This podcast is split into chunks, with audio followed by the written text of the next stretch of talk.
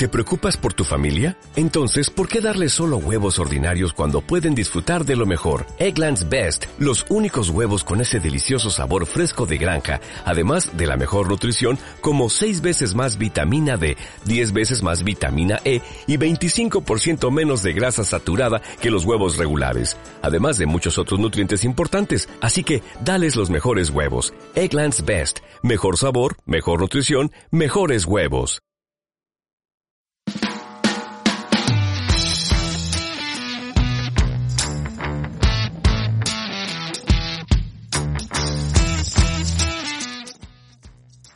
¿Qué tal? ¿Cómo estáis? Bienvenidos a esta octava entrega de Confinados aquí en Eurosport. Hemos ido haciendo balance durante todos estos días, bueno, primero de lo que supuso el tsunami cuando se paralizaron todas las competiciones deportivas. Poco a poco nos hemos ido, eh, entre comillas, acomodando a esta situación, sabiendo que además, por ejemplo, el fútbol o Roland Garros o el propio Giro de Italia han ido aplazando, encontrando, buscando fechas, al menos orientando el aplazamiento de los Juegos Olímpicos Así que hemos ido haciendo balance de todo lo que estaba pasando y cómo quedaba el ciclismo, cómo quedaba el tenis, cómo quedaba el fútbol, cómo quedaba el baloncesto, que eh, ayer analizamos y sé que lo estáis pensando, sí, porque si hay un deporte rey en Eurosport es esto que tengo yo aquí, que es el snooker. Y tengo aquí a los especialistas del snooker de nuestro canal, eh, Arturo Pérez, ¿qué tal? ¿Cómo estás? Pues muy bien, la verdad, aquí aguantando como se puede en casa. Eh, eh, claramente, eh, su hermano Martín, es que son hermanos, es que es evidente, ahora que los estamos desenmascarando aquí en este confinado. Hola Martín, ¿cómo estás? Hola, ¿qué tal? Pues aquí confinado. Confinados. Y Sergio Manuel Gutiérrez, que es un especialista que tenemos en Eurosport, que da igual lo que haga, pero lo hace todo bien. y el snooker, ha sido para él una especie de, se puede decir que es un flechazo, que ha sentido un flechazo con el snooker. Sergio, ¿cómo estás? Hola, muy bien, una, una revelación absoluta, sí, sí. Confinado, pero, pero feliz, con la mejor compañía. Bueno, eh, tengo varias dudas. Tengo mucha ignorancia alrededor del snooker, que lo sepáis. Es decir, eh, tengo que asesorar bien para poder plantear en condiciones las preguntas y el análisis. Lo primero que quiero preguntaros a vosotros, que sois los especialistas, eh, si em, vislumbráis una posibilidad de que la temporada, entre comillas, pueda acabar. Quedaban eh, varios torneos, dos o tres importantes que tenemos que ofrecer además aquí en, el canal. Em, es un deporte peculiar, antes lo hablábamos fuera de, antena, fuera del programa. Es un deporte peculiar porque el acceso a la grada del público pues, es muy numeroso en muchos torneos, pero se puede limitar bien. No hay un contacto especialmente directo, si hay una cercanía, pero no un contacto entre los propios jugadores. ¿Veis, Arturo, Martín, Sergio, la posibilidad de que la temporada de snooker se pudiera acabar en un plazo relativamente razonable? Bueno, si queréis empiezo yo. A ver, vamos a ver. Eh, acabarse, acabarse, el, snooker tiene una peculiaridad y es que eh, la siguiente temporada empieza prácticamente cuando acaba la anterior. Es decir, hay muy poquita pausa. La temporada 19-20 pues empezó con el Máster de Riga en julio cuando habíamos acabado en mayo el campeonato del mundo, luego se tiene que jugar la escuela de clasificación para ver quién entra en la temporada siguiente. Eh, o sea, ya vamos tarde, eso está claro. El Tour Championship se ha cambiado del 21 al 26 de julio eh, y si hay que meter el campeonato del mundo, que yo espero que se juegue después, primero hay que jugar las clasificatorias para el campeonato del mundo. Y después hay que jugar el campeonato del mundo 17 días de competición. Es decir, nos vamos casi, casi, casi a finales de agosto y luego hay que jugar la escuela de clasificación para ver quién se mete en la temporada siguiente. Es decir, todavía nos queda un, buen trecho. El abierto de China, ese ya está cancelado.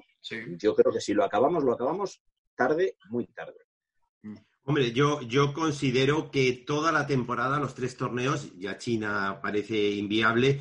Puede ser que, que el campeonato del mundo yo creo que se va a jugar, no sé si se va a jugar con el mismo formato. Hay dudas en, algunos medios eh, eh, eh, británicos sobre si incluso se va a jugar en Inglaterra, en Sheffield, porque lo que está muy, yo tengo muy claro que Barry Hare, el jefazo de la World Snooker, no va a dejar que el Campeonato del Mundo no se juegue, aunque sea en medio de la temporada siguiente. Es decir, yo creo que además el snooker necesita un rey, necesita un campeón y eso eh, lo va a buscar sí o sí.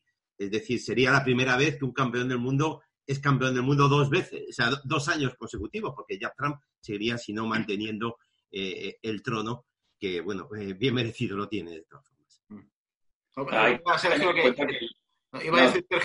que tener en cuenta que el snooker es un, es un juego eh, en el que el campeón del mundo es un rey, es un ídolo. Y, y, como decía Martín, es fundamental tener un campeón. Yo sí tengo que apostar eh, diría, el Campeonato del Mundo se juega a mediados de agosto en Sheffield, porque aunque es verdad que hay muchos intereses comerciales, eh, y como me sugerían estos días algunos aficionados, bien se podría organizar un Campeonato del Mundo en China incluso dentro de un mes, porque allí la situación ya está más o menos controlada, pero yo creo que es una cuestión de idiosincrasia que el Campeonato del Mundo se juegue en Sheffield, en el Crucible, como cada año, y yo apuesto a que se jugará en el mes de agosto ya, Trump, de hecho, ha dicho que no se imagina un campeonato del mundo que no se celebre eh, en Sheffield. Mm. No, ¿sabes lo que ocurre? Que le iba a comentar antes a Sergio, que estamos ante un escenario evidentemente insólito, inédito, nunca habíamos vivido nada parecido.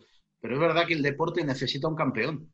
Eh, no sé, me da igual que sea el snooker, que sea el fútbol, que sea el baloncesto, que sea... Eh, no sé cómo van a reacondicionar los calendarios, no sé si van a a cambiar la formulación de, las competiciones, pero que cada deporte necesita un campeón, es evidente, porque es lo, es lo que nos mueve un poco a todos, ¿no? Ya digo, pues a lo mejor hay que eh, competir de una manera diferente, me vale para cualquier deporte, pero es verdad que el aficionado, yo creo que todos necesitamos que cada deporte tenga un campeón, un equipo que sea el mejor, un jugador de snooker que sea el campeón del mundo, entiendo que, va un poco eso con el deporte. Si tuviéramos que hacer balance ahora de lo que ha sido el año, eh, ¿qué titulares le, le pondría si esto acabara aquí? Yo, tengo un, yo tengo un titular, eh, son dos palabras, Jab Trump. Eh, no, tengo, no tengo palabras para lo que está haciendo esta temporada. iba a decir chaval, ya no, empieza a no ser tan chaval, pero, pero sí es un auténtico crack. Hombre, hay que, hay que tener en cuenta, ha ganado seis torneos de los 15 que se han disputado hasta ahora. Es una auténtica barbaridad, nunca nadie lo ha conseguido, pero también, eh, bueno, vamos a intentar comparar un poco los datos con los, con los cuatro anteriores que habían conseguido eh, cinco títulos en una temporada. El que más mérito tiene fue el primero, Stephen Hendry, porque ganó cinco títulos, llegó a seis finales, pero es que esa temporada solo se jugaron ocho torneos de ranking. Es decir, los seis títulos de Trump tienen un mérito tremendo, sobre todo porque ahora el, snooker está mucho más democratizado. Eh, ya los el top 16 no entra directamente en los cuadros finales de los torneos, cosa que hace unos años sí, con lo cual tenía una gran ventaja. Pero mm, eh, el tema de Stephen Hendry en la 90-91, que se llevó cinco títulos de los ocho posibles, a mí me parece que es inalcanzable para, para el resto. Pero sin duda esta temporada lo de Trump es brutal, no solo por las victorias, sino por cómo ha ganado. O sea, ha ganado aplastando a cada vez que ha querido. O sea, algo tremendo. Sergio. Es que es una pena, Miguel. Es una pena que se acabe la temporada. Si es que se acaba, yo creo que se va a terminar. Que vamos a disfrutar al menos un par de torneos más. Pero es una pena porque es que venían todos en muy buena forma, todos los más grandes.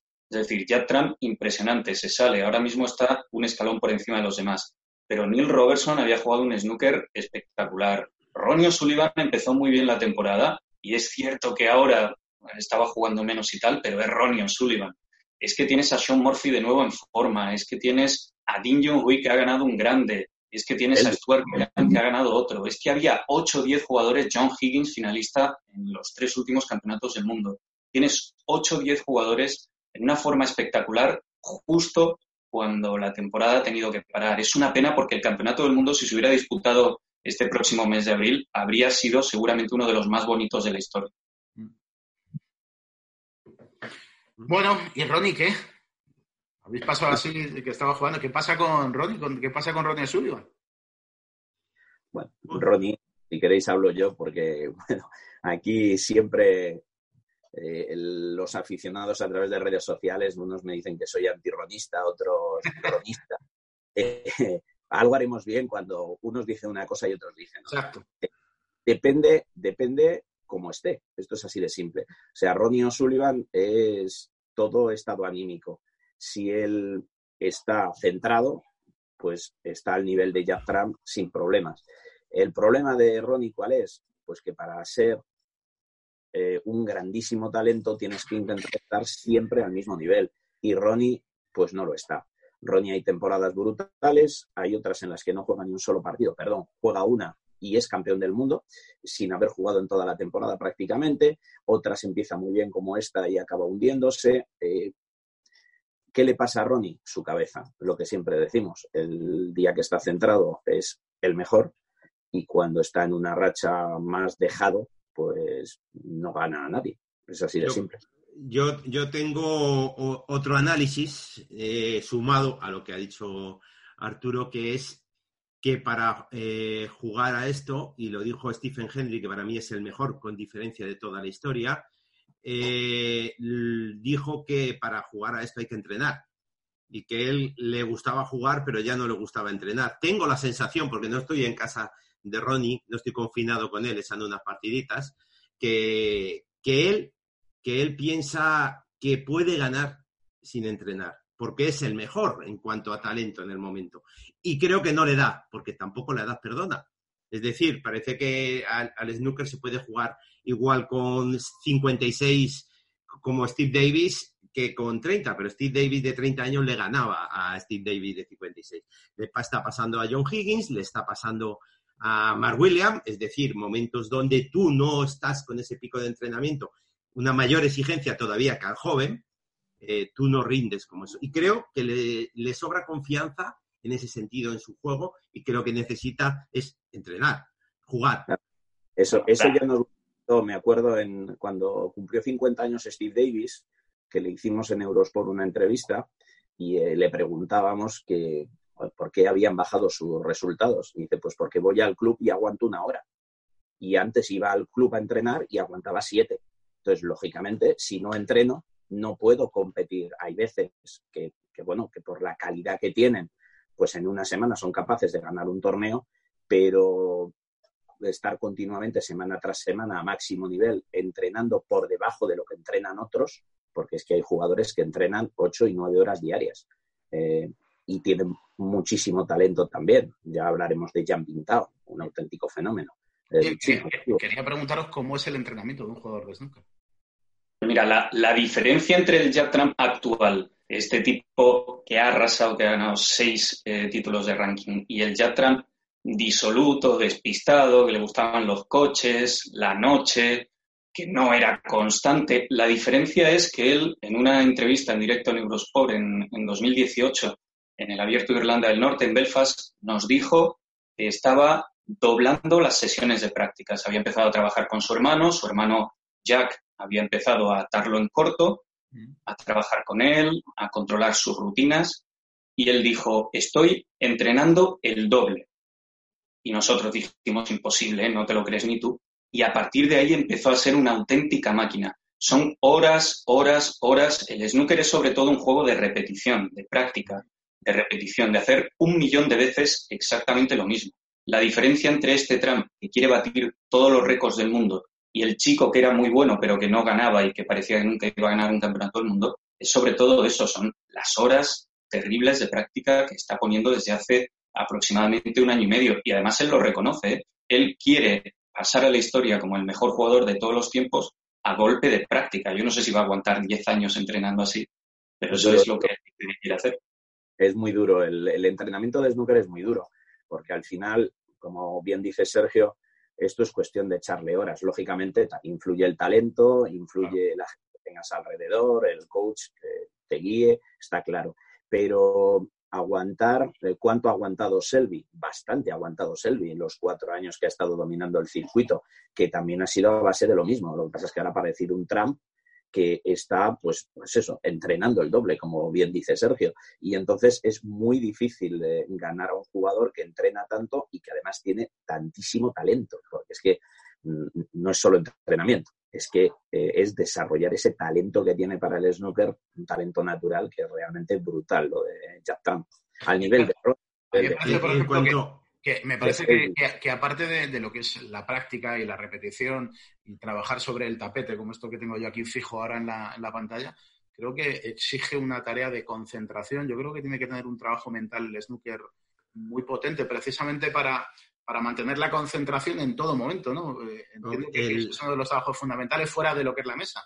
El ejemplo, el ejemplo más claro para mí es uno de los jugadores más grandes que he visto. Yo creo que es el jugador que técnicamente ahora mismo mejor controla eh, eh, todo. Es Marcel B. Y parece que voy en contra porque dice Marcel B no está ganando. Para mí Marcel B es el que mejor abre los paquetes de bolas, el, que mejor planifica, el que mejor defiende, el que mejor tortura, entre comillas, lo de tortura a sus rivales, pero está cansado. Su cabeza no da para más.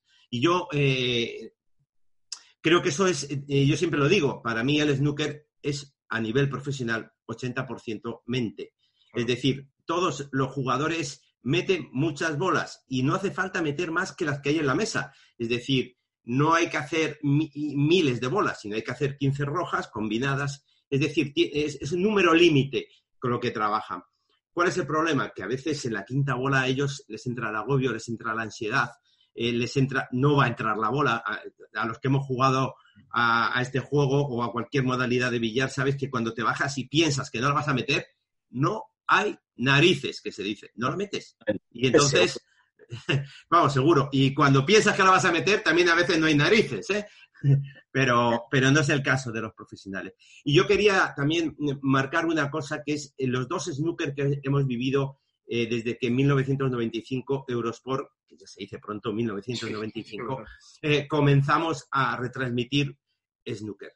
Yo digo que hasta los años 2000, cuando, bueno, 1998, cuando el, snooker, el, billar se convierte en olímpico, eh, vivíamos snooker cervecero.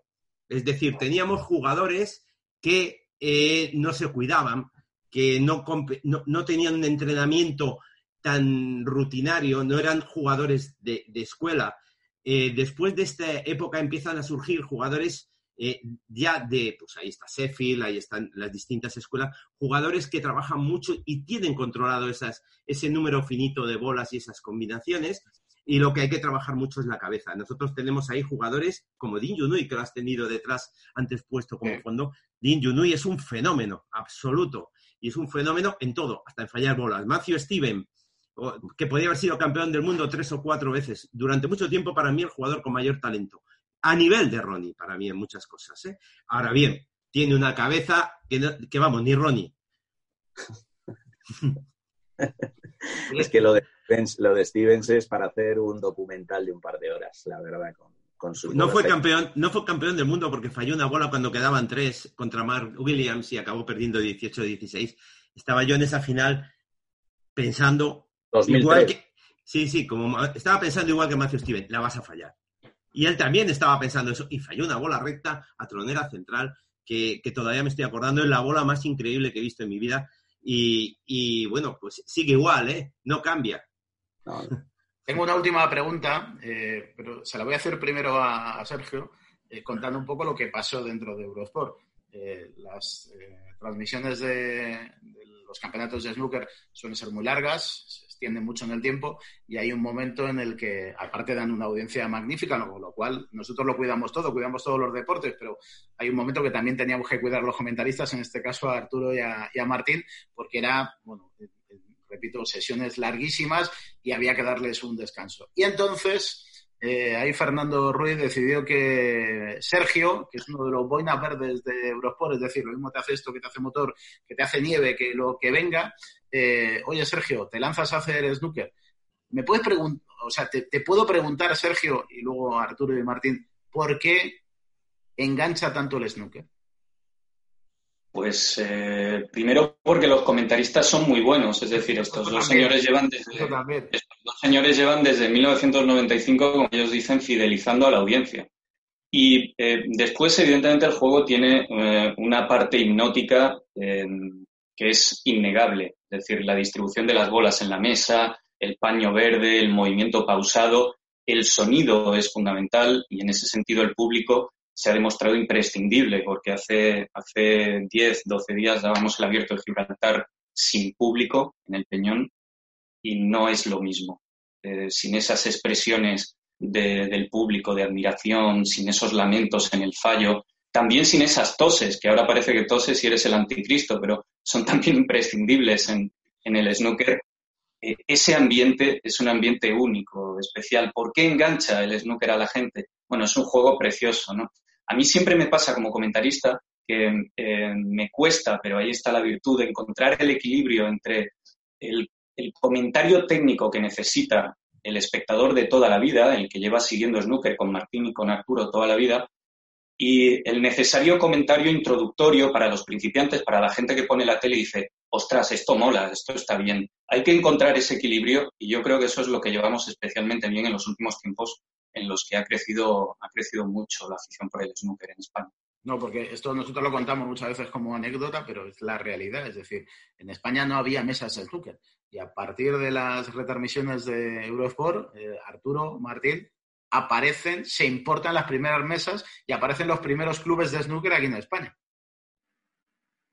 Y bueno, eh, eh, en esto Arturo, que ha estado más eh, metido en el tema de los clubes, igual te puede contar algo más. Había una mesa, por lo menos, que yo conocía, digo, cuando me puse en 1995, cuando empezó todo con un torneo que, que hacía Eurosport. Entonces era un torneo que montaba Eurosport los lunes, apostando por el snooker fuera del circuito eh, ese, la lista doctor Martens. Había una mesa en Río Tinto, Huelva, eh, en un club de británicos que habían venido a las minas. Esa es la única mesa que yo conocía en, España y me fui a visitarla y estuve allí y, la, y, vi la mesa, era un sitio curioso donde solo podían entrar los hombres.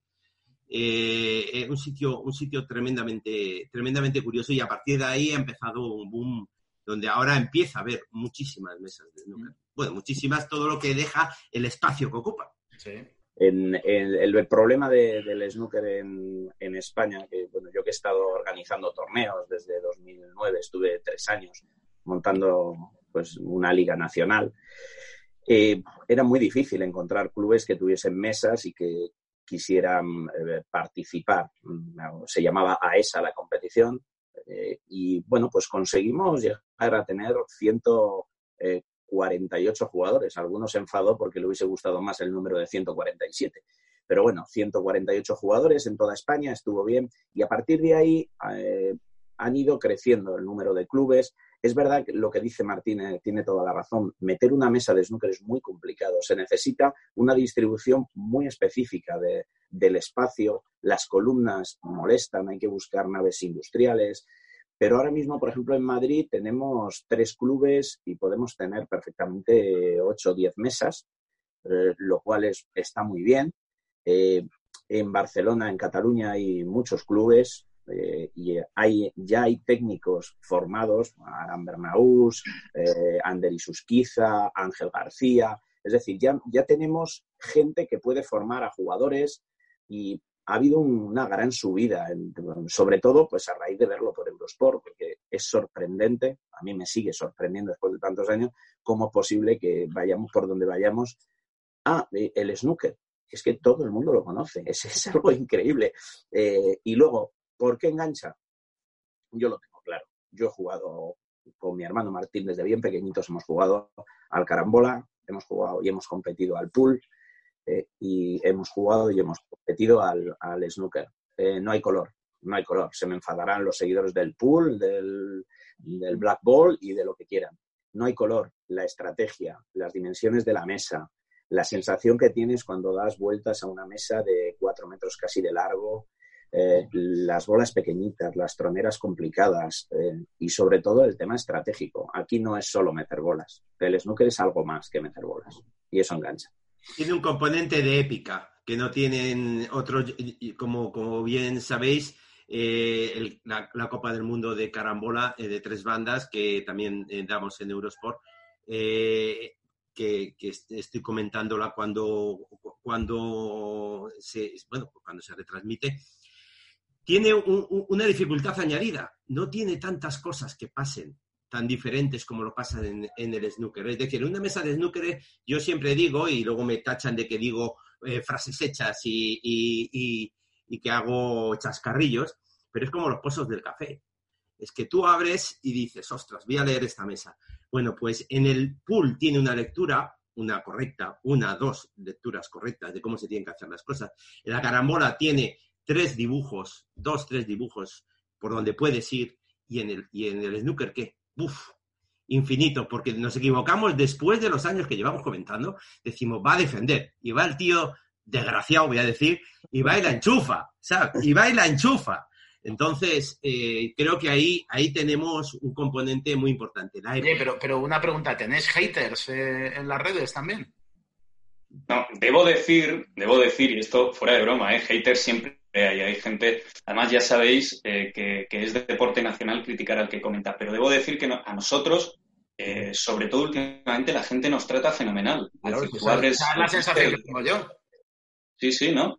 Tú abres el Twitter y de repente te encuentras piropos qué bien lo hacéis, cómo engancháis, tal, y dices, ostras, esto, esto en España yo creí que no era, que no era posible. Pues sí, lo es. Ahora, curioso. Frente al snooker, que al comentarista de snooker le ponen bien. O sea, creo que es el único deporte de todos los que vemos en Eurosport que es al, al, comentarista hay unanimidad en que lo hace muy bien. Así que yo... es, es, curioso porque hay, ahora hay un tuit de, de, cada uno de nosotros, están hablando de cómo, de, de, cómo es cada uno a la hora de comentar y creo que también eh, que es un, un, hecho de que no somos tres comentaristas que nos parezcamos en nada al comentar, es decir, en la voz, Arturo y yo, quizás, pero cada uno sí. tiene su estilo propio y es, eh, a pesar de todo, una cosa que era muy, muy complicada, porque yo la primera vez que me coloqué delante de un micro a retransmitir una partida de snooker, lo único que había en España había sido algo, había hecho televisión española, eh, con la carambola, con Culemans y con algún jugador español,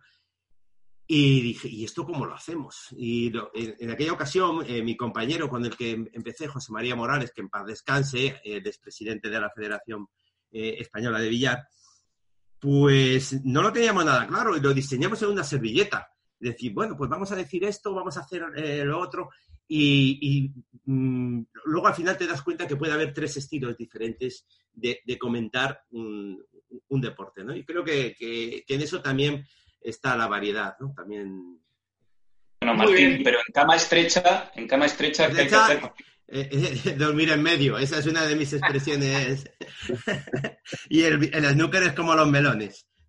Uno sale en pepino. Y otro Claramente el snooker es grande porque habláis con mucha pasión de él. O sea que ya digo que para nosotros es un, un, un más un obligado que tenemos en, en Eurosport. Bueno, pues que recuperemos la normalidad lo antes posible, que podamos tener un campeón este año, que creo que sería lo mejor, aunque evidentemente ahora mismo todo eso es secundario. Y vosotros que sigáis bien, así tranquilamente os lo digo. Arturo, Martín, Sergio, muchas gracias a, a los tres. No os he preguntado, lleváis bien el confinamiento, ¿no? Lo llevamos. Me falta una mesa de snooker. Pero vamos, que no me cabía en el salón. O sea... Hay que tener un salón muy grande, ¿eh? Tienes que tener sí, el salón sí. de Sergio Ramos para que te entre el. Sí, sí, sí. Que la mesa lo lleva que no, no hay queja, la verdad, el estar aquí en casa con la familia tampoco, tampoco es un gran problema. Muy bien, pues nada, Martín, eh, Sergio, Arturo, muchísimas gracias, eh, cuidaos. Vale, me, voy a, de, me, voy a despedir, me voy a despedir como, como me despido siempre. Un saludo y un placer. Ahí estamos, sí señor. Pues nada, ya sabéis, toda la información deportiva la podéis seguir a través de la página web de Eurosport, aquí www.eurosport.es. Confinados volverá mañana. Hoy tocaba snooker. Cuidaos y lavaos las manos. Adiós.